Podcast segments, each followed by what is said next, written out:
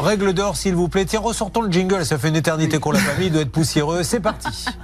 Et tout de suite, la règle rousse avec Anne-Claire Moser. Anne-Claire. Alors Julien, la règle de base, c'est que lorsque l'on commande un produit, il peut y arriver que l'on donne un acompte, ce qui est votre cas, mais encore faut-il que la personne exerce son obligation et en l'occurrence qu'elle commande la chose et qu'elle vous la livre. Sinon, on est dans le code pénal 314 et compagnie, c'est-à-dire que c'est de l'abus de confiance. Ce qui est à noter dans ce dossier, et ça c'est une petite recherche qui peut être faite facilement, c'est que euh, il s'est empressé de faire un diagnostic un peu à, à, à la 642 et en définitive pour évaluer une pompe à chaleur dans les 14 000 euros, dont on sait après et après une facile vérification qu'en réalité elle voudrait plutôt dans les 8 à 11 000 euros. Voilà. Bon, on continue. Ce monsieur va nous rappeler de toute façon. Alors après, euh, je suppose que ça serait très simple d'aller devant une juridiction pour se faire payer, mais je suis certain que ce monsieur Michel va vite nous rappeler à Saint-Mandé Thermopac. Je crois qu'on va trouver une solution. D'accord On espère. Bon. J'ai envoyé une lettre recommandée qui m'est revenue. Hein.